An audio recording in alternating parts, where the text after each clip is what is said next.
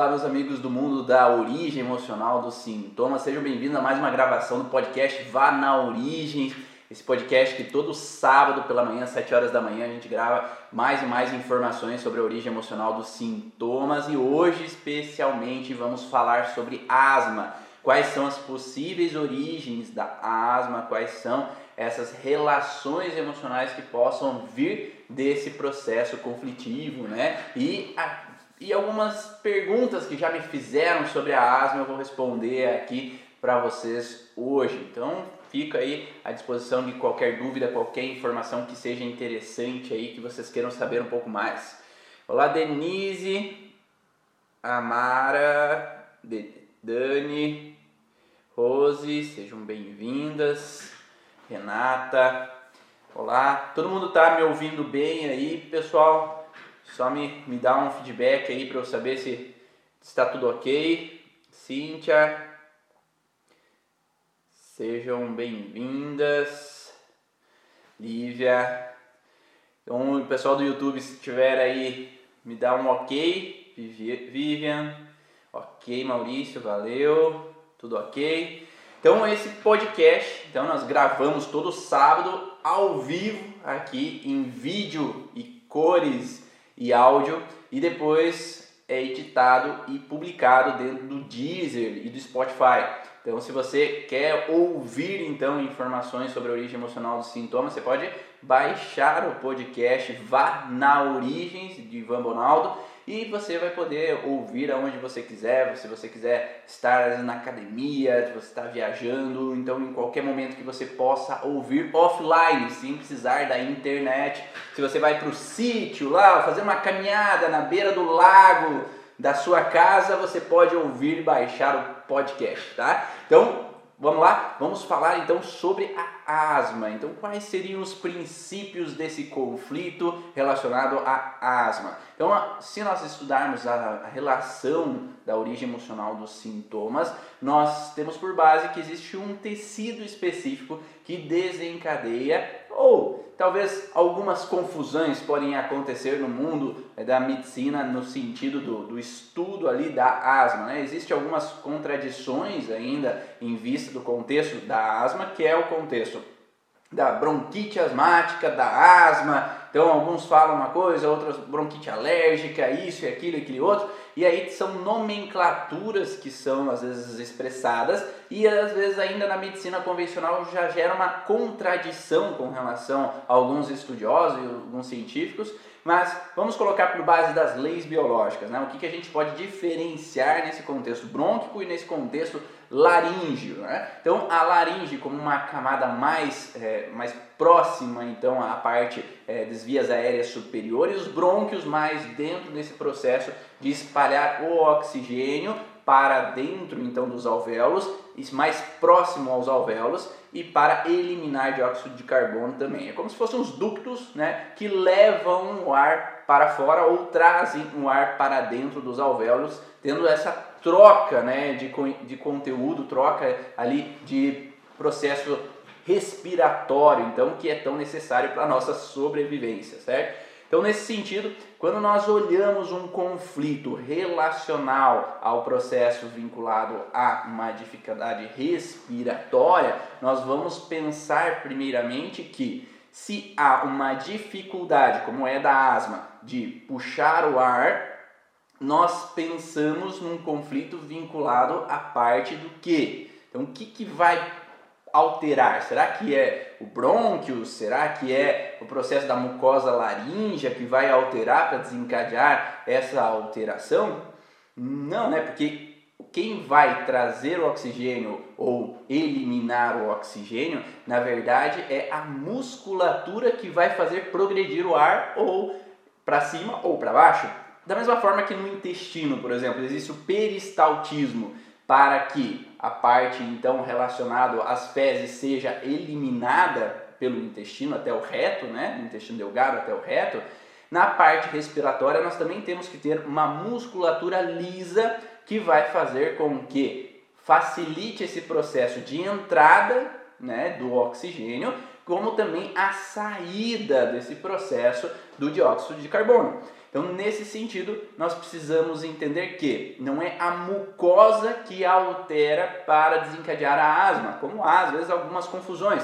Porque geralmente nos cursos relacionados às leis biológicas, como o conflito de mucosa e o conflito da musculatura laríngea tem uma base próxima, se coloca como a ah, musculatura laringe e mucosa laríngea como o mesmo processo de estudo, né? É só para facilitar às vezes o estudo. Só que às vezes pode gerar uma pequena confusãozinha. Então não é a mucosa que gera o contexto de asma, mas sim a musculatura lisa relacionado então essa parte da laringe que ao entrar em espasmo ela dificulta com que haja entrada de oxigênio. Então há uma a uma inspiração mais prolongada por causa dessa diminuição do calibre ali desse ducto, né, que vai passar o oxigênio. Então, nessa contração, a gente entende então que essa contração ocorre, né, com uma necessidade, entre aspas, perante aquele organismo. Tá? Então, quando nós passamos por uma determinada situação de estresse, uma hipersimpaticotonia, essa musculatura lisa ela vai entrar em espasmo, em alteração. Tá? Então, é um pouquinho diferente, né? Quando a gente fala de musculaturas lisas de intestino, musculatura lisa de útero, por exemplo, a gente fala da musculatura da parte do mesoderma de transição, né? Então, que vem do mesoderma de transição.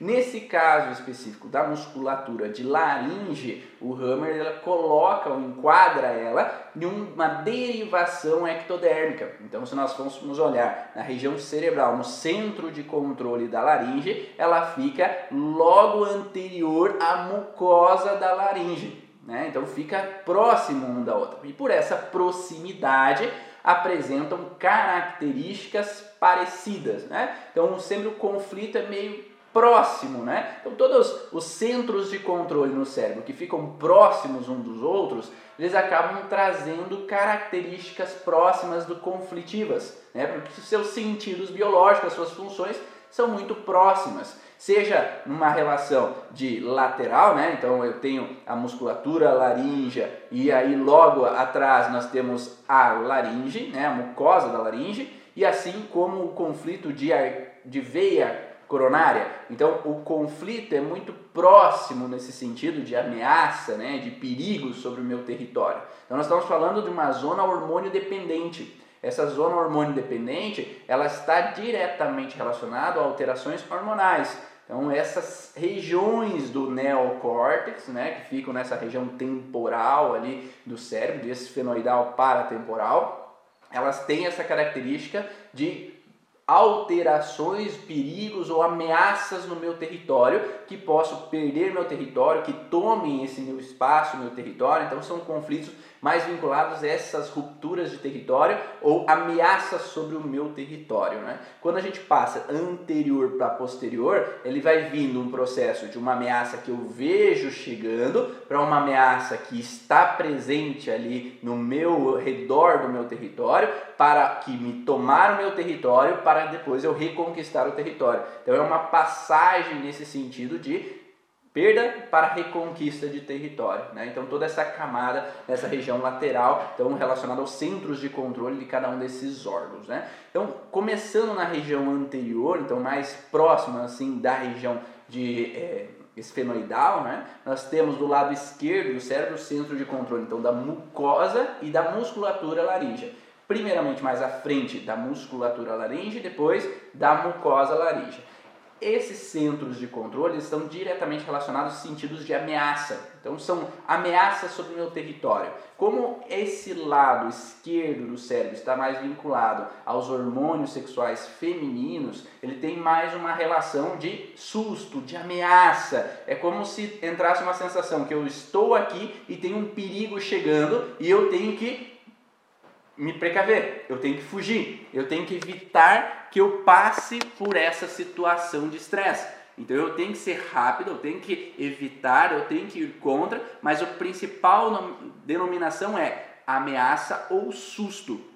Então, geralmente a gente vai observar que o paciente é que susto que ele possa ter vivido dentro do ambiente territorial, seja ambiente territorial familiar, ambiente territorial do trabalho, ambiente territorial. Às vezes eu estava dentro do meu carro, que é o meu território, e eu sofro às vezes um acidente, ou um território como a minha casa, né? Então uma invasão por um assaltante, ou um território profissional onde eu tenho um sócio que às vezes me causou um, um, susto né, com relação a uma situação que aconteceu financeiramente, ou um empregado que às vezes cai, eu levo baita susto ali que ele passa por uma situação de saúde, ou tem uma fratura, ou sofre algum acidente ali que a gente tem que ir às pressas né, com relação a levar ao médico e, e trabalhar em cima dele com relação a essa ameaça, esse perigo, porque daí eu já fico pensando que pode acontecer alguma coisa ele me levar à justiça, isso, aquilo, aquele outro. Então esse senso de ameaça territorial que está acontecendo, mas eu me sinto eh, paralisado,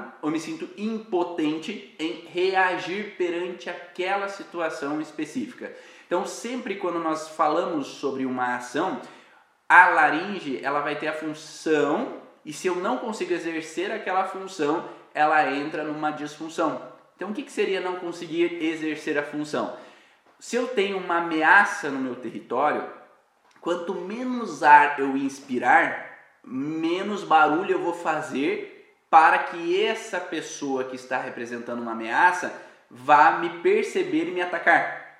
Então, no lado esquerdo do cérebro, nós entraríamos num contexto de que eu tenho que ter uma ameaça e eu tenho que passar meio despercebido. Então,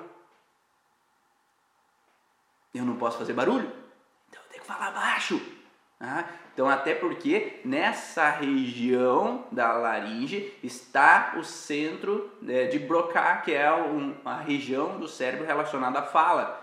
Então, muitas pessoas que têm fragilidades nessa região de laringe ou que passaram por susto apresentam disfunções com relação à gagueira, com relação a dificuldades na fala, é, crianças que demoram para falar. Então, elas vêm de uma percepção de conflitos que fragilizaram essa região e acabam alterando então esse princípio de fala, de dificuldade em expressar, ou de não poder expressar, ou de ficar mais introspectivo, ou entre aspas tímido, né? Que às vezes eu não posso falar porque podem me recriminar de alguma forma. Então é um senso de ameaça. Então se em algum momento na sala de aula eu levantei a mão e fiz uma determinada pergunta e a professora me deu nos dedos lá ou me criticou, às vezes eu entro numa introspecção para que eu não fale de novo, porque se eu falar, eu vou ser criticado novamente. Então é melhor eu evitar essa ameaça sobre mim, porque eu sou o meu, meu território também, então que alguém possa me fazer algum mal.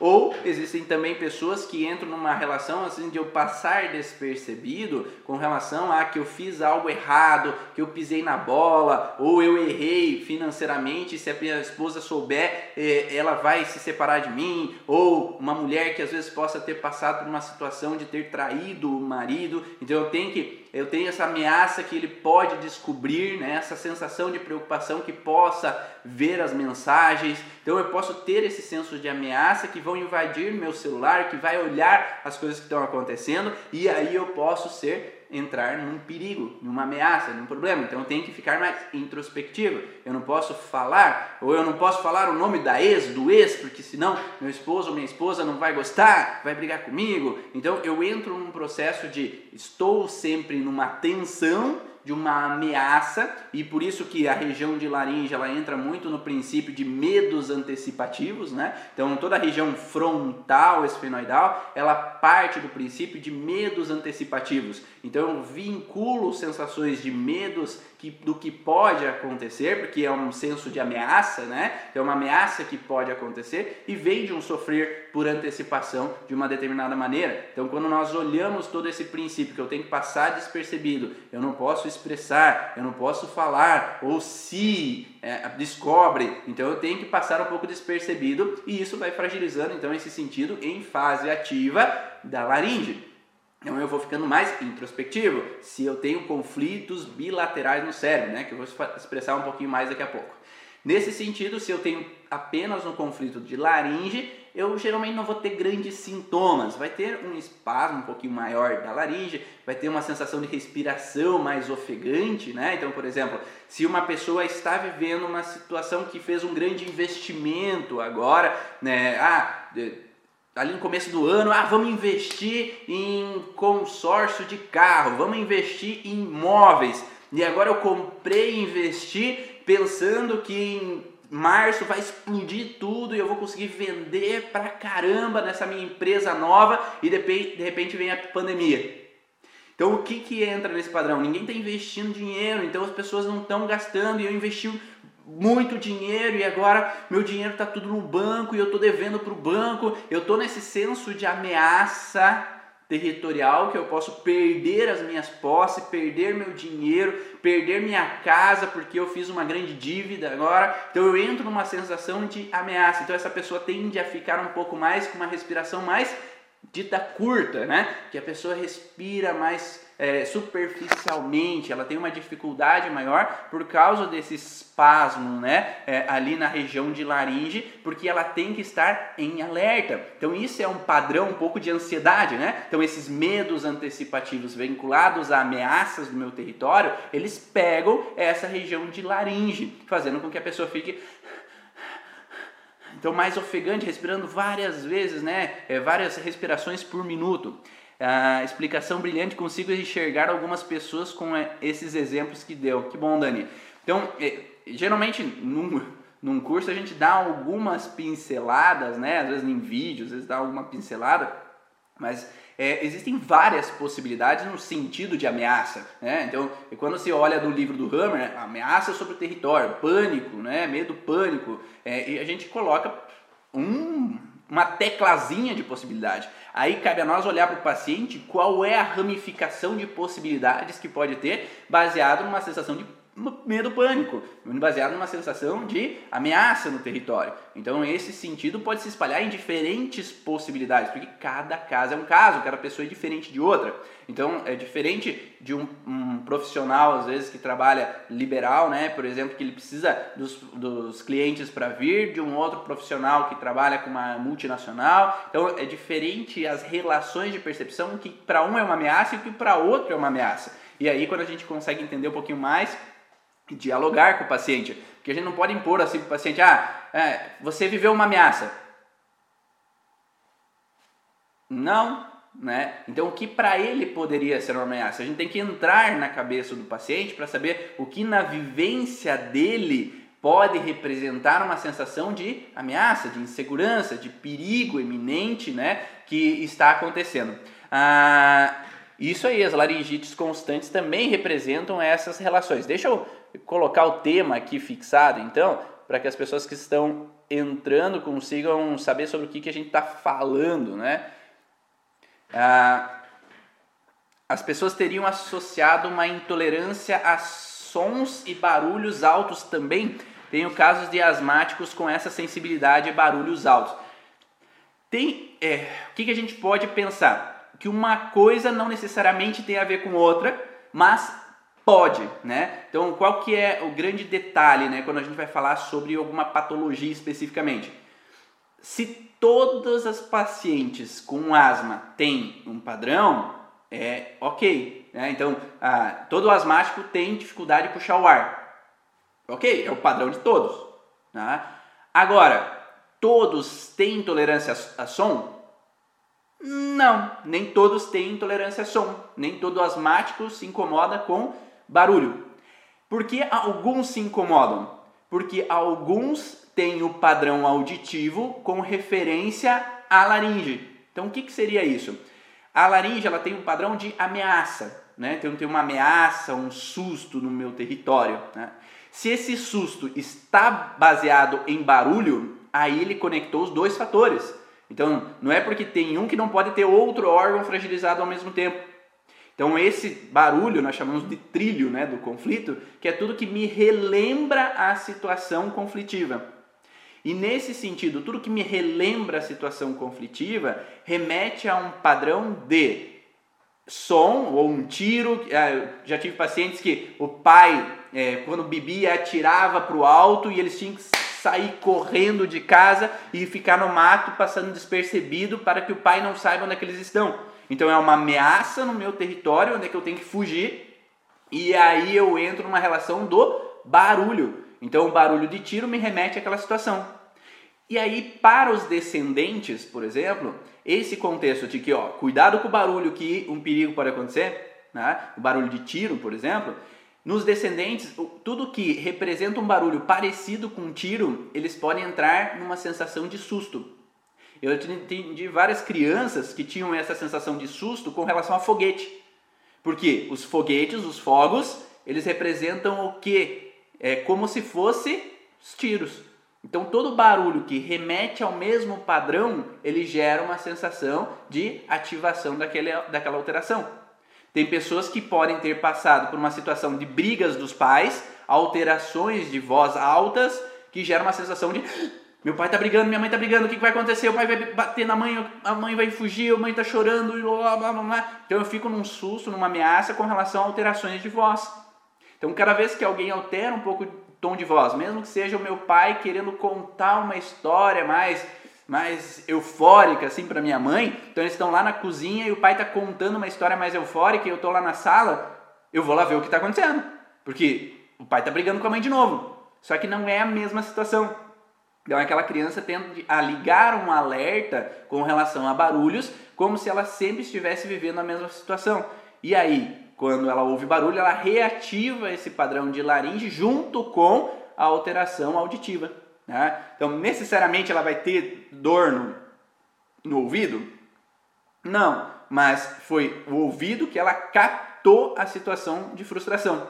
Geralmente o susto vem com a audição, Pode, mas pode ser visual também, né? Então eu posso ter visto uma cena que me amedrontou e me assustou, né? Então pode, ser assim, ah, uma criança estava em casa e de repente o tio se fantasiou de fantasma e apareceu na frente dele e ele não falou nada, o tio.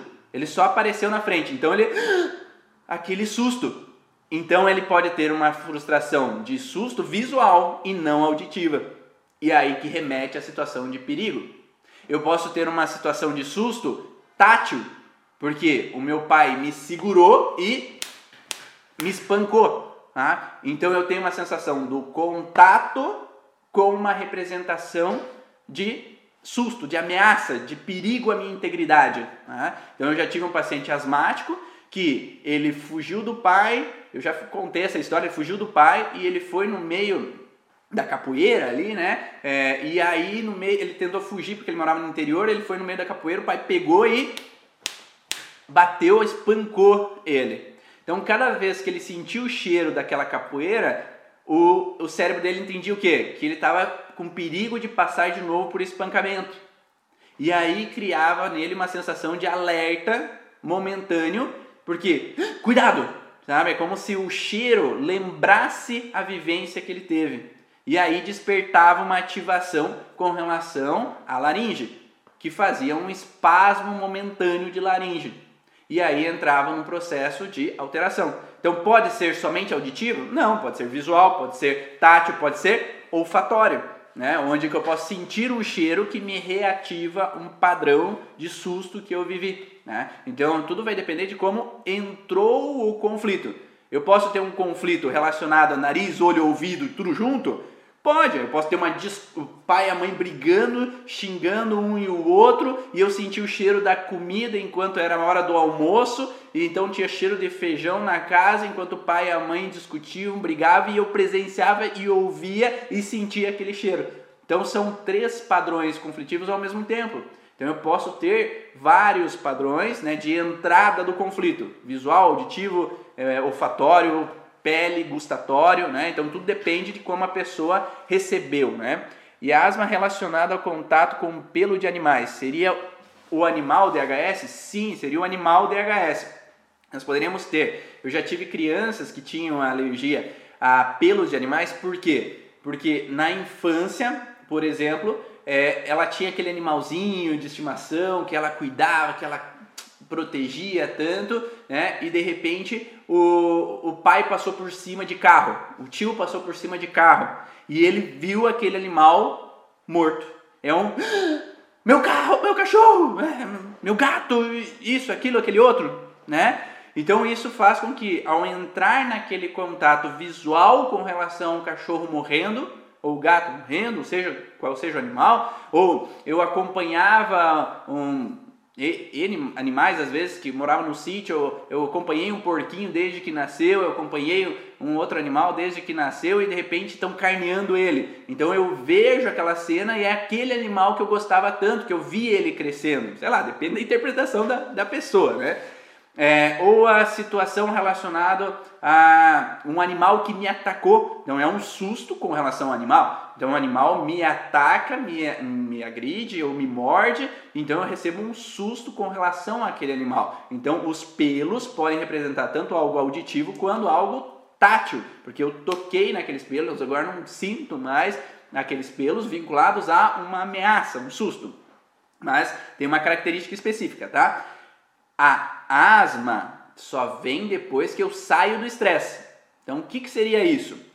A asma, então eu passei pela perda daquele animal lá na infância, né? e aquele cheiro daquele do pelo, o contato com aquele pelo eu não posso ter mais no sentido daquele susto que eu levei com a morte, ou meu pai, é, aquele cachorro estava latindo muito, meu pai era violento, foi lá deu um tiro na cabeça daquele cachorro, eu vi aquilo, né? eu já ouvi isso, tá, gente, na clínica. Então, todos os exemplos são que eu já ouvi. Então, eu não estou criando possibilidades, não, já aconteceu com pessoas isso, tá? Então essa sensação de susto ali que eu vi com relação ao meu pai matar aquele animal ou dar uma enxadada, né? Não é enxadada, uma foiçada no animal, né? Então matou o animal na minha frente, né? O, o cavalo não estava obedecendo, ele foi lá e matou o animal, né? Por raiva. Então isso representa para aquela criança, adolescente, é lá uma sensação de susto, né? Com relação à situação. E aí faz com que ative então essa situação de laringe só que na fase ativa a pessoa em geral não vai ter sintomas. Se ela perdeu um cachorro, por exemplo, e foi representou o susto, tá? Tem que representar essa relação de susto ameaça. Quando ela volta a ter contato com o animal, o cérebro dela lembra do animal que ela perdeu. Mas o conflito não é de perda, o conflito é de ameaça e susto, tá? Então a asma sempre vai ter que olhar para o conflito de ameaça ou susto mas ela reativou a lembrança daquele animal posteriormente, aí nesse momento que eu volto a ter aquele animal que eu lembro inconscientemente, não necessariamente que eu tenho que lembrar conscientemente que eu tive aquela perda, tá? Que eu tive vivi aquela situação, mas ao ter contato com o pelo, ao reativar aquela leitura daquele outro animal, a pessoa relaxa momentaneamente e tem uma crise hiper de hiper simpaticotonia, né, que é chamada de crise epileptóide nas leis biológicas. E nessa crise epileptóide vai ter um espasmo muito mais abrupto né, da laringe, da musculatura laríngea, e desencadear então essa crise de falta de ar. Né? Então é na crise epileptóide que vai desencadear a crise de falta de ar. Então sempre lembre disso. Tá? É quando o paciente relaxa e não quando ele está em estresse. Então, quando ele tende a relaxar a situação, ele saiu daquele estresse por causa daquela perda, de que foi um susto para ele, ou porque vivenciou aquela morte daquele animal, ou que o animal atacou ele de alguma forma. Aí, quando eu relaxo posteriormente que a situação não aconteceu, porque agora eu estou com o animal e não aconteceu a morte, eu estou com o animal e não fui atacado, aí eu relaxo e tende a aparecer então esse momento de, de relaxamento com uma crise hipersimpático tônica que desencadeia então essa contração. Um detalhe que foi falado antes, ah, isso é o mesmo padrão das laringites. Sim, as laringites estão mais relacionadas à mucosa tá? da laringe. É, então nós temos só de diferenciar. Então um contexto é um contexto de mucosa, outro contexto da musculatura. Tem uma pequena diferenciação na mucosa, essa ameaça, né? E a musculatura ela tem a ver com um senso de impotência e incapacidade na ação, né? Então eu tenho uma incapacidade na ação da musculatura. E aí pode ter uma alteração tanto muscular quanto motora, né? Porque tem o conflito motor, existe uma inervação motora que controla o funcionamento da laringe. Então, se essa camada motora de estimulação não está eficiente, está hiperestimulada, é que vai desencadear a contração.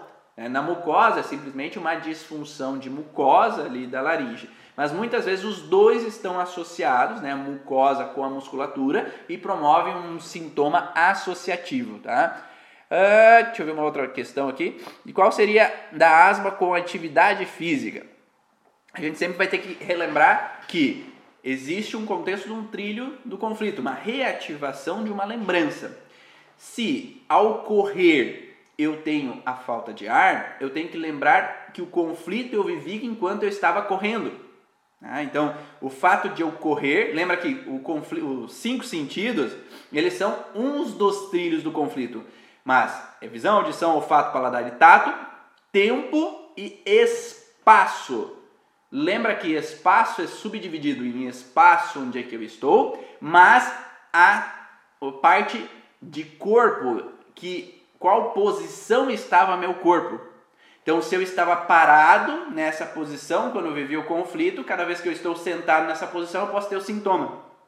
Se eu estava debruçado na mesa, cada vez que eu estou debruçado numa mesa, eu posso ter o sintoma, né? dependendo qual é o conflito vivido. Se eu vivi o conflito enquanto estava correndo, o meu cérebro entende que cada vez que eu corro é como se eu estivesse vivendo aquele conflito novamente. Só que não é, né? Então eu não estou vivendo novamente aquele conflito. Então meu cérebro entende que eu corri, mas aquele perigo não aconteceu e eu relaxo. Então eu não estou no estresse mais. Então depois que eu corri um pouco, o meu cérebro entendeu que o perigo não está ali, eu entro em fase PCLA e logo numa crise epileptoide e desencadeio a asma, né, a falta de ar. E lembra que crise epileptoide é algo momentâneo, dura minutos, horas e não dias. Então a tendência é que eu tenho uma crise de asma momentânea e passo minutos, horas, né, naquela crise de asma. E aí depois eu passo e volto à normalidade. Mas por que, que eu poderia ter uma crise ao correr? Porque talvez é, eu já atendi pacientes, por exemplo, que lembra do marido alcoólatra lá que eu falei?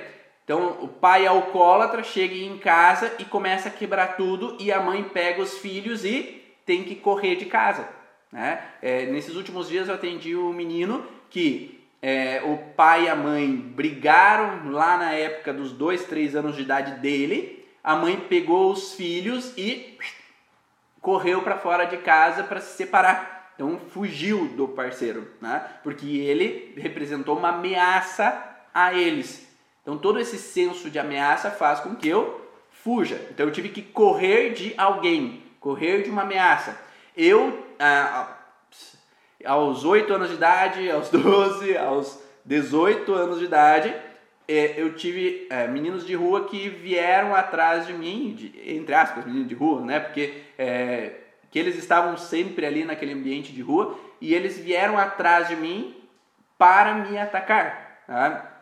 É, uma vez porque eu estava de kimono e queriam tirar sarro de mim, outra vez porque é, eu estava com um amigo que eles tinham uma intriga e aí eles ameaçaram roubar meu tênis, então eu tive que correr daquele perigo. Então meu cérebro entendia que se eu corria, era porque eu corria de uma ameaça. Então cada vez que eu corria jogar futebol, brincar, de jogar bola, e o meu cérebro pensava que eu estava correndo de novo, eu entrava de novo naquela ameaça, só que ele percebia que não tinha aquela ameaça mais, eu relaxava, entrava em crise epileptóide e desencadeava falta de ar com tosse, né? durante o meio do jogo de futebol. Né? Então, é, enquanto eu não entendia isso, eu desencadeava aquele princípio sempre naquele tempo de jogo. Depois que eu corria um determinado momento, porque meu cérebro entendia, ufa, não é aquele perigo, eu não estou sendo atacado. Então eu não precisava ter esse senso de ameaça, relaxava e entrava numa crise epilética, né? Ali no, na região relacionada à musculatura. E lembrando que é crise epilética, né? Porque se é um controle motor, lembra que controle motor da musculatura gera, por exemplo, cãibra na crise epileptoide, né? Você gera epilepsias. Então, nesse sentido, como é um controle motor da musculatura laríngea tem um espasmo que gera uma contração involuntária daquela região. Né? E por isso que nós temos que relacionar ao que aquela pessoa estava nesse processo de correr quando levou algum perigo. Né? Criança destra com asma brônquica seria perda de território, pode estar associado ao nascimento de um irmão mais novo e uma criança percebeu essa perda. Vamos lá. Existe uma distinção, tá? que é, ontem mesmo eu estava lendo alguns artigos, eles falam que é, alguns não, não gostam dessa nomenclatura de bronquite né, de asma brônquica, né, que eles não desconsideram essa informação. Ou é asma ou é bronquite, então alguns falam, tá? mas existe em todo esse processo que uns falam uma coisa, outros falam outra. Né? Quando é um conflito de asma, é um conflito de laringe, musculatura laríngea, que fica no centro de controle no lado esquerdo do cérebro, né? que é geralmente fragilizado por homens canhotos e mulheres destras, né? geralmente, mas pode mudar esse padrão quando tem uma constelação esquizofrênica cerebral, onde a pessoa está em patch hormonal. Então tem uma ativação de um lado e depois ela muda para o lado cerebral de funcionamento. Agora, se é um conflito brônquico, ela tem uma alteração no centro de controle dos brônquios, da musculatura brônquica, que fica do lado direito do cérebro. Tá? E tem a tendência de ter uma fragilidade para homens destros e mulheres canhotas, de início, tá? mas com mudança cerebral pode mudar esse padrão. Qual é a diferença? Bronquite gera uma relação de dificuldade em soltar o ar. Então eu tenho tosse com uma dificuldade em soltar, expiração. Então, então a asma é uma dificuldade em puxar. O brônquio é dificuldade em soltar o ar, tá? Então tem essa diferenciação. Os dois podem ter tosse, tá? Mas a diferenciação quando a gente vai olhar o paciente é se tem um conflito de laringe ou tem um conflito de brônquio. Os, o laringe é um conflito de ameaça sobre o meu território. Brônquio também é um conflito de ameaça, mas mais com sentido masculino de dissuasão. É como se uma, alguém ameaça o meu território e eu não posso gritar, brigar ou dissuadir. Um cachorro sempre vai latir quando tem uma ameaça chegando no território dele. O leão vai rugir quando ele se sente ameaçado por um outro animal que está chegando perto, por outros leões que invadem o território dele. Então, se eu não posso dissuadir, brigar com aquela pessoa, ou se eu vou brigar com meu irmão porque invadiu meu território, meu pai recrimina. Então, eu sou proibido de latir, eu sou proibido de gritar, eu sou proibido de brigar e tomar meu território. Então eu tenho uma sensação que eu perdi o espaço sem poder dissuadir. Então esse conflito específico de brônquios é dissuadir. Então eu me sinto incapaz, musculatura, né? Incapacidade de dissuadir. Né? Eu, eu me sinto impotente ou proibido de dissuadir, de brigar, de confrontar alguma pessoa. Ou eu me proíbo de discutir com o meu chefe porque ele me ameaça ou altera o tom de voz comigo, mas eu não posso alterar contra ele. Ou eu vejo meu pai e minha mãe brigando, mas eu não posso brigar com eles. Então eu me proíbo de confrontar. Ou eu não posso porque pode sobrar para mim. Então eu não posso brigar, alterar a voz ou confrontar. Então, se o brônquio serve para a musculatura bronquial serve para tirar o ar do pulmão e jogar para fora. Se eu não posso tirar o ar do pulmão e jogar para fora, seja para eliminar o dióxido de carbono, seja para ah, gritar, né? Porque se eu vou gritar, eu não vou puxar ar para dentro, né? Se eu grito, eu jogo o ar para fora. Então eu tenho que alterar a voz ou falar de uma forma. Então se eu me proíbo disso, eu acabo entrando nessa relação mais de musculatura ou brônquio, né? Então aí representaria uma musculatura brônquica num contexto da, ou é, em um contexto de espasmo, né, na crise epilética, epileptoide, e desencadeando então a sensação de dificuldade em soltar o ar. Na laringe, dificuldade em puxar o ar, nos brônquios, né, musculatura brônquia, dificuldade em soltar o ar. Essa é um pouquinho a diferenciação nesses sentidos. Tá?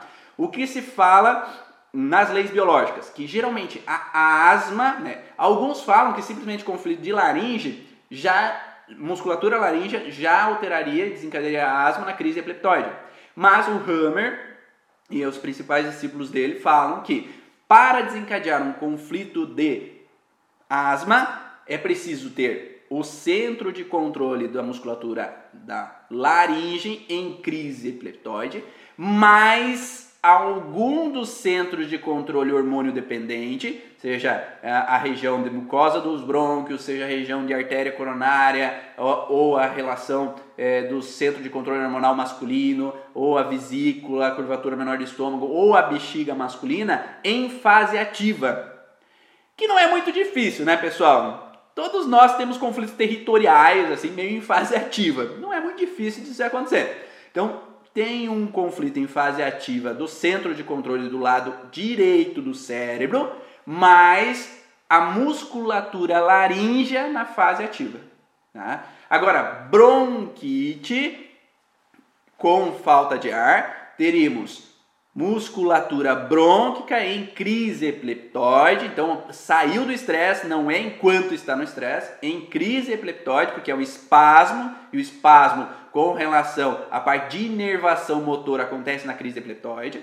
E do lado direito, lado esquerdo do cérebro, um dos centros de controle hormonal feminino em fase ativa de estresse, tá? Então, pode ser mucosa de laringe, pode ser veia coronária ou a relação do centro de controle hormonal feminino, pode ser a região do reto do intestino ou a bexiga feminina. Algum desses centros tem que ter em fase ativa de estresse e a musculatura brônquica em crise epileptoide.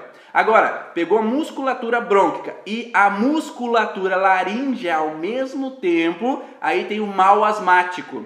O mal asmático é quando a pessoa tem dificuldade em puxar e soltar o ar ao mesmo tempo.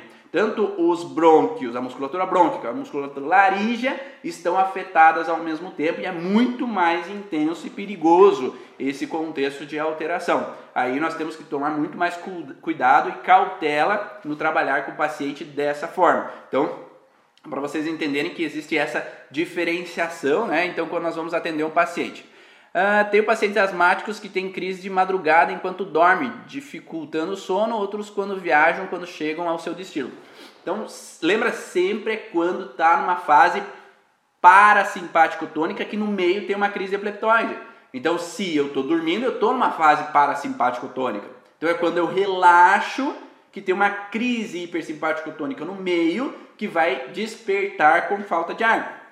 E lembrando que eu já falo às vezes, pode representar como se fosse uma síndrome do pânico. Tá? Então, quando tem a mucosa, a musculatura da laringe ativa em crise epileptoide e um outro centro em fase ativa, a pessoa pode representar como se fosse uma sensação de eu preciso abrir a janela, eu preciso respirar, eu tenho falta de ar, né? Então ela pode despertar como se fosse uma síndrome do pânico naquele momento, mas sempre em crise epileptoide, tá? E quando a pessoa sai do estresse. Então, por isso que algumas pessoas têm essa percepção de uma síndrome do pânico como se fosse essa representação, tá? Ah, crianças que têm crise de asma perante o inverno, a gente tem que pensar na situação vinculada a trilho do conflito, né? Então, o que eu vivi foi no inverno, o que eu vivi foi no frio, de susto. Então, se eu vivi um susto vinculado ao frio, eu sempre vou trazer que quando está frio de novo é perigo de eu viver de novo aquele susto, aquela ameaça. Mas quando eu percebo que não estou vivendo, ele gera um relaxamento, uma crise epileptoide e desencadeia então, uma crise de asma naquele momento. Eu tive pacientes, por exemplo, que tinham crise de asma quando tinha uma brisa fria de temporal, né? Então, quando vai chover forte, vem aquela brisa fria, né? E quando a gente foi olhar, nós vimos que essa menina ela tinha vivido na infância uma situação de temporal que destelhou a casa dela. Então ela passou por um baita susto porque vinha aquela brisa fria, levou o telhado para fora e passaram por um grande susto ali naquele momento. Então cada vez que vinha aquela brisa fria, o cérebro dela, perigo de novo. E daí ela já começava com a sensação de falta de ar pode ser uma situação vinculada, por exemplo, a quando nasceu. Então, se o parto representou uma ameaça e ela estava pelada, ela veio de 36, 38 graus ali dentro da barriga da mãe para o campo externo com ar condicionado, por exemplo, que eu falo, nem todo caso acontece, tá? Então não é porque nasceu e tinha o ar condicionado ligado que vai desencadear sintoma, mas depende da interpretação daquela criança, se ela entendeu aquele frio como uma representação do perigo. Se ela nasce com aquele ar-condicionado ligado a 20 graus, porque o, o, o médico, os enfermeiras estão tudo encasacado ali, mas a criança está toda pelada, para os médicos não suarem, para o enfermeiro não suarem. Sim, é difícil, é tenso ali naquele momento e, e tá quente, né? Mas aquele momento para a criança totalmente desnuda é uma sensação de uma mudança de temperatura forte e se foi vista como um susto, um perigo, ela pode representar que aquele frio representou uma ameaça. Então, cada vez que vem frio, representa uma reativação daquele princípio. E na natureza a gente não pode esquecer que o frio representa o contexto de morte. Então, se o frio representa o contexto de morte, ele tem essa representação né, de que às vezes pode ter o cérebro entendendo como um vínculo de morte. A diferença de brônquios e laringe, eu acho que eu respondi já, né? Já deu para entender, né, Elaine? É, que mais? Deixa eu ver se tem alguma outra. Ah, quando nós falamos, tipo, me perguntaram ali também, como ajudar a mãe que o filho possivelmente terá outra crise de asma após o tratamento? Por que, que falam isso? Por que, que a mãe, a criança pode, é, pode ter um. É, por que, que a mãe pode ter uma preocupação de que aquela criança pode ter um sintoma após a sessão? Porque lembrando que se a asma é um conflito de reativação né, e um, uma crise epilética, se aquela criança vem na consulta, ou adolescente, ou adulto vem na consulta, e você perceber que ele está em fase de estresse com relação ao sentido de ameaça, quando ele vai relaxar, que é depois da sessão, ele pode ter uma crise epileptoide que vai desencadear de novo a asma. Então, você tem que expressar para o paciente que, por ele estar ainda em fase ativa de estresse, é um mal necessário que ele viva uma última crise para depois melhorar. E quando você fala isso, explicando a lei bifásica da natureza, né? Porque você tem que explicar para ele por que, que ele vai ter essa última crise. Porque tem um efeito hipersimpático tônico, que quando relaxa, entra uma crise epileptóide que provoca espasmo naquela musculatura e pode desencadear uma sensação de falta de ar. Então, quando você explica para a mãe, ela fica mais tranquila. Então, você fala, ó, se ele tem bombinha, mantém ele com a bombinha nos próximos dias, aí fica aí andando com a bombinha, qualquer coisa você tem o suporte. Então, você tem que acolher aquela mãe, aquela criança ou aquele adolescente para que ele possa entender o que ele possa estar vivendo, né? Então, ó, pode acontecer, não que vá, se ele já saiu da crise, da fase ativa de estresse, não há por que ele ter esse processo de crise epileptóide. Então ele já, já tinha saído, você só ressignificou uma coisa que já tinha rompido, só tirou os trilhos do conflito, né, que poderiam reativar aquele padrão. Mas se ele já saiu do processo, a tendência é que ele não vá ter a tendência de reativar aquele padrão, né, aquela alteração, aquele sintoma. Mas é interessante avisar aquela pessoa que ela pode ativar aquele princípio. Ah, o som persistente que parece que a pessoa engoliu um gato é porque ainda está na crise epileptoide. Depende, né? Porque a crise epileptoide lembra que é só um, um momento, minutos ou horas. Se a pessoa fica mais tempo naquele processo, ou ela pode estar reativando constantemente essa sensação de ameaça, tá? então ela, ela entra na crise epileptoide, sai para PCLB, volta à fase ativa. Entra na crise epileptoide, vai para a fase B e volta. Ou a crise epileptoide de falta de ar gera de novo um senso de ameaça. Então, se a pessoa está faltando ar, eu vou passar por perigo. Então, é uma ameaça de novo. Então, a crise epileptoide pode fazer com que a pessoa se sinta ameaçada e faz ela voltar para a fase ativa de estresse. Então, quando a pessoa se tranquiliza com relação a isso, a tendência é que essa crise dure pouco. Agora, se a pessoa está muito tempo numa crise de fase ativa de estresse, esse espasmo, essa contração pode ficar num padrão de desencadear, quem sabe, tá? uma relação de um chill, tá? É, mas geralmente o chill mais forte ele vem quando a pessoa está então nessa crise epileptoide, ok? Ah, por que os médicos dizem que a asma melhora ou acaba perto da adolescência? Boa, Denise! Essa é uma boa pergunta, né? Porque na verdade não para, né? Ah, ah, o conflito é. Pode até ser. É isso, o conflito de reativar pode ser uma tranca, sim. Quando uma pessoa tem a, a falta de ar, né, ela está ativa um lado cerebral né, da região do lado esquerdo e ela sai do estresse e entra na crise epileptóide. Só que se ela permanece em conflito em fase ativa dos dois lados cerebrais, ela entra numa constelação esquizofrênica cerebral. Se é de asma, né, por exemplo, está ativo a região de é, musculatura laríngea, junto com a mucosa laríngea, junto com a parte, por exemplo, da curvatura menor do estômago, ele está desencadeando uma situação de constelação esquizofrênica autista, que nós falamos. A pessoa fica mais introspectiva, fica mais na dela. Então, aquela criança que na infância ela tinha situações de asma, agora na adolescência ela pode ficar mais introspectiva. Ou se ativa a relação da musculatura, principalmente na verdade a mucosa, junto com a parte da mucosa brônquica, a mucosa laríngea, ela fica planante. Por isso que falam que crianças não curam, só que elas ficam mais ausentes. Então, a grande maioria das crianças que eu atendo que tinham bronquite, que tinham asma, elas a partir de 6 anos, a partir de 8 anos, a partir, sei lá, de, de 10 anos, elas têm um segundo conflito intenso que fazem com que elas permaneçam em fase ativa de estresse nos dois lados cerebrais e faz com que essa criança se torne planante. Então, o que é planante? Ela fica no mundo da lua. Né? Então, pode ver com as crianças. Se aquela criança tinha Agora pergunta para a mãe: será que ela não ficou agora mais no mundo da lua? Ela não está mais voando? Ou ela tem dificuldade em concentração? Ah, é verdade, ela começou a ficar mais é, planando, assim, mais voando, mais no mundo da lua. Então isso, isso é uma representação de um processo onde é que a pessoa entra nesse processo é, de ativação bilateral do cérebro. Então quando há uma ativação bilateral, ele sai de um sintoma físico para um sintoma emocional. Então não quer dizer que melhorou. Ah, tomou muito chá e melhorou da bronquite. Tomou, ah, fez uma charopada e melhorou. Mas pergunta se não teve essa relação de mudar né, de um contexto físico para um sintoma emocional, que a grande maioria acontece. Tá? Outra pergunta: como ressignificar um asmático que usa bombinha? Tá? Então, lembrando que se a crise epileptoide desencadeia uma ativação né, de uma contração e um espasmo muscular, nós temos que saber que tem que tomar cuidado com esse tipo de paciente.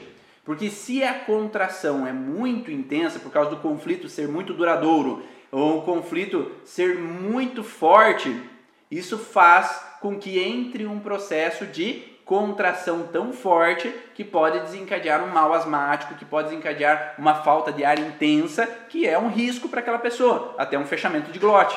Né? Então, se é perigoso, nós temos que tomar as nossas cautelas. Então temos que talvez ir pelas beiradas, como se diz, né? Quando eu percebo que o conflito é muito intenso, nós temos que dessensibilizar primeiramente aquele paciente. E como que a gente pode fazer isso? Reduzindo o contexto de medos, inseguranças, mudanças de crenças com relação aos medos. Então a gente pode amenizando os processos dele, colocando ou reduzindo as, as crenças de medo, de perigo, de ameaça que ele tem. Então por que, que você tem medo disso? Nós vamos trabalhar os medos dele, né? esse medo, aquele medo, aquele outro medo. Então vai diminuindo a massa do conflito com relação aos medos, às inseguranças, às preocupações, né? E isso vai fazer com que elas eh, diminuam a massa do conflito e aí diminuindo a massa do conflito é possível depois chegar no X da questão da onde vem esse perigo asmático, sim, né? Então, mas primeiro, às vezes se é muitos anos, muito tempo que o paciente tem esse conflito, às vezes não custa tomar algumas cautelas, reduzindo um pouco a massa do conflito. Porque às vezes a gente acredita que ah, não, não, não vai desencadear nada. Daí o paciente vai para o hospital, fica lá no oxigênio por causa do tratamento que você fez. É, então, um, dois dias depois teve que ir para o hospital. Ah, por quê? Não aconteceu nada na terapia, a gente não fez nada, né? Não, né? Porque a crise epilética ali que acontece depois da fase de resolução, porque se você mexeu na ferida, ele vai entrar numa fase de resolução e às vezes pode ter uma crise muito forte nele. Então, às vezes, amenizar os conflitos, diminuir a intensidade, amenizar as inseguranças, faz com que sim ele possa então estar ali é, é, reduzindo essa carga do conflito. Tá? Sim, vai ficar gravado, vai estar no podcast é, depois lá no Spotify. Então, para quem quiser ainda não assinou o podcast, vá na Origem, vai lá no Spotify, baixa lá o podcast, vá na Origens, que vai estar os áudios lá disponíveis para vocês, vai estar disponível aqui no IGTV do Instagram e no YouTube para quem está no YouTube. Então, aproveita ali, clica ali no aviãozinho, clica lá na setinha ali do, do YouTube para você compartilhar com os teus amigos. E quem não está inscrito no canal do YouTube, vai lá, liga o sininho, se cadastre no canal do YouTube do Ivan Bonaldo, para que você possa ver todas essas lives, todas essas informações, com vários vídeos lá dentro. Ontem eu fui dar uma olhada na quantia de vídeo lá, é tem muito vídeo, então se você quer saber um pouco mais da origem emocional do sintoma, vai para lá, tem vários vídeos lá que você pode entender bem sobre esses assuntos e clica no sininho, compartilha ali para que mais pessoas possam saber sobre essas informações e me ajuda aí divulgando o canal do Instagram para que mais pessoas possam saber e eu possa divulgar de outras maneiras. Você sabe, quanto mais público tem no Instagram, mais eu consigo divulgar de algumas outras maneiras as informações da origem emocional dos sintomas. Então, me dá uma força aí, me dá uma ajudada. Vamos fazer uma grande troca aqui de conhecimento e uma troca de informações, tá? E uma última pergunta que me fizeram: menino que tem é, sua crise de asma aos 10 anos, a mãe estava viajando nessa ocasião. Numa segunda crise, a mãe tinha, via tinha viagem marcada. Qual o sentido disso? A gente pode pensar que o sentido disso está vinculado a um contexto anterior. Então, se separar da mãe representa uma ameaça para aquela criança, porque sempre a gente tem que pensar na ameaça, no susto, né? Qual é a primeira situação de separar da mãe que representou uma ameaça anterior para aquela criança? Seja porque ela, a mãe, no parto, ela foi levada para UTI, então isso foi uma situação de ameaça, né, onde que outras, os médicos perfuravam, as enfermeiras cutucavam cada pouco para ver a glicemia, tirava sangue, então eu me sentia ameaçado longe da mãe. Então naquele momento que é a primeira situação que eu estou ameaça longe da mãe, se, eu, se a mãe viaja, eu estou longe da mãe de novo e eu represento uma sensação de medo, de um perigo, de uma ameaça acontecer de novo. Só que quando essa ameaça não acontece, eu relaxo.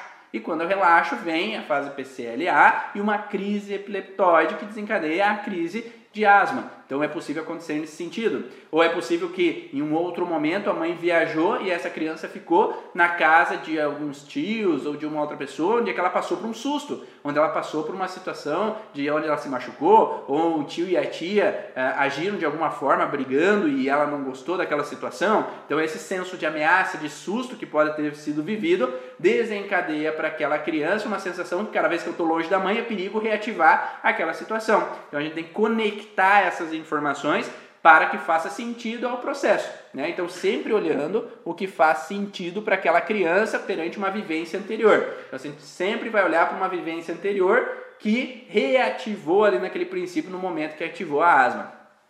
A crenças de medo e ameaça durante a crise é o que faz a pessoa querer falar e se desesperar por não conseguir. É, e na verdade, essa, esse medos e sustos durante a crise faz ela reativar a situação de ameaça, né? de perigo, de incapacidade em falar. Tanto é que no conflito de laringe, musculatura laríngea, se fala também no conflito de não poder expressar algo. Eu não posso expressar um segredo, eu provoquei um aborto, eu não posso expressar aquilo, eu, eu traí, eu não posso expressar aquilo. Então é um senso de que eu não posso expressar, porque a musculatura está vinculada também a esse sentido de falar, né? Porque cor, as cordas vocais também entram nesse padrão, padrão ali automaticamente. Então, quando eu não posso expressar, quando eu tenho que guardar um segredo, principalmente no transgeracional, né, que vem algumas informações de segredos que não podem ter sido ditos, aqui travo essas informações e remete então a esse bloqueio, tá? Como foi para vocês? Vocês gostaram dessas informações? Me dão aí um feedback aí para eu saber se vocês estão gostando de todo esse conteúdo, todas essas características, tá? É, é, e padrão transgeracional existe muito nesse sentido, né? Relacionado a, a, ao padrão de ameaças, sustos, guerras, situações de falência, situações de perigo financeiro inúmeros perigos que os nossos ancestrais viveram, de mortes familiares, situações de ter que vir para o Brasil fugindo de guerra ou de outras situações qualquer, né? Então existe uma, uma gama de possibilidades vindo do transgeracional que deixam fragilidades e segredos, né, Denise, que podem deixar então, uma propensão a nós termos uma dificuldade, uma informação, uma alteração, uma, um conflito, uma dor, uma frustração em algum determinado momento da nossa vida. Né? Então vamos fazer o seguinte, ah, já que vocês gostaram aí, tira uma, um print aí da foto, você que está no Instagram e publica lá no teu Instagram falando como foi para você, só para eu ter um feedback para eu saber se eu posso continuar as informações dessa forma, se eu continuo dessa maneira, usando exemplos, como que vocês gostam de ter a informação, tá? Para que eu possa saber se eu estou indo no caminho certo ou se vocês querem que eu modifique alguma situação para que eu possa saber o meu norte, tá? Porque a gente precisa sempre de feedback para saber se a gente está no caminho certo. Então vocês são o meu feedback. Se eu não tenho feedback, eu não sei se eu continuo ou se eu mudo ou se eu paro de vez, paro de publicar vídeo, paro de falar aqui tanto para vocês, uma hora falando aí, ninguém merece, né? Ouvir o Ivan falando uma hora o tempo inteiro, né? Mas publica aí para mim só para eu saber o que vocês pensaram, o que vocês sentiram sobre tudo isso, tá? Um grande abraço, um ótimo fim de semana para vocês e eu vejo vocês terça-feira, 7 horas da manhã, para eu falar um pouco mais sobre alguns assuntos. Aguarde aí, até a próxima. Tchau!